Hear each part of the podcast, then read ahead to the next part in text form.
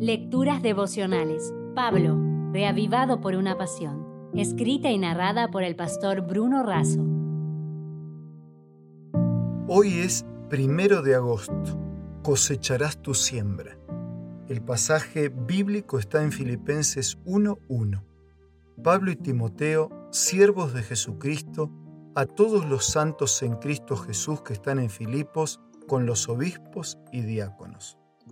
La carta a los filipenses fue escrita en Roma durante el primer encarcelamiento de Pablo para los cristianos en Filipos, una ciudad de Macedonia.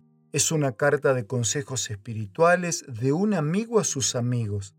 Pablo les cuenta a los filipenses sobre su encarcelamiento, de los progresos del Evangelio en Roma y de los intentos de adversarios para angustiarlo por medio de la oposición. También escribe sobre la paz interior y la alegría experimentadas en las aflicciones. En el capítulo 1, Pablo manifiesta gratitud a Dios y amor por los filipenses. Ora por el crecimiento de ellos en la gracia y en el conocimiento de Dios y describe los resultados positivos de su estadía en Roma. Qué maravilla saber que Dios es capaz de usar situaciones adversas para promover el crecimiento de las personas. Así el apóstol hace una afirmación poderosa. Para mí el vivir es Cristo y el morir es ganancia. De este modo evidencia que está dispuesto a glorificar a Cristo con la vida o con la muerte. Por otro lado, él anima a mantener la unidad en Cristo y en la Iglesia sin intimidarse ante ninguna persecución. Todos pasamos por dificultades.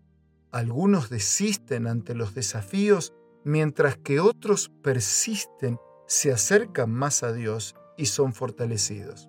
¿Y tú? ¿Cómo te comportas ante los problemas? Nuestros pioneros en tierras sudamericanas tuvieron ciertos días difíciles y adversos. Un día, Francisco Westphal, el primer pastor adventista en este extremo del continente, llegó al punto de no tener alimentos para él y su familia. Aquel invierno en Crespo, Argentina, fue frío, lluvioso y largo. El hermano Conrad Cape intuyó que podría faltarle alimento a la familia del pastor. Por eso cargó su carro ruso con papas, repollos, huevos y otros alimentos y fue hasta la casa de los Westphal. Allí fue recibido por Carlos, el hijo de 12 años, quien llorando le reconoció que su llegada era la respuesta de Dios a sus oraciones, pues no tenía nada para comer. Pasaron muchos años y Carlos llegó a ser el director del Sanatorio Adventista del Plata. Como profesional, en otra noche fría tuvo que recibir y atender a un ancianito enfermo y frágil. Se trataba de Don Cape, el mismo que lo había alimentado décadas atrás.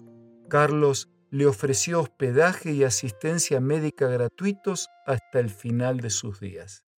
Por eso, junto con mi abrazo respetuoso, cariñoso, orando por ti, por tu familia y deseándote el mejor de los días, me despido por hoy con esta frase.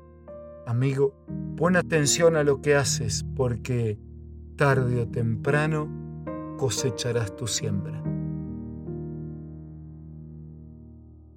Si desea obtener más materiales como este, ingrese a editorialaces.com.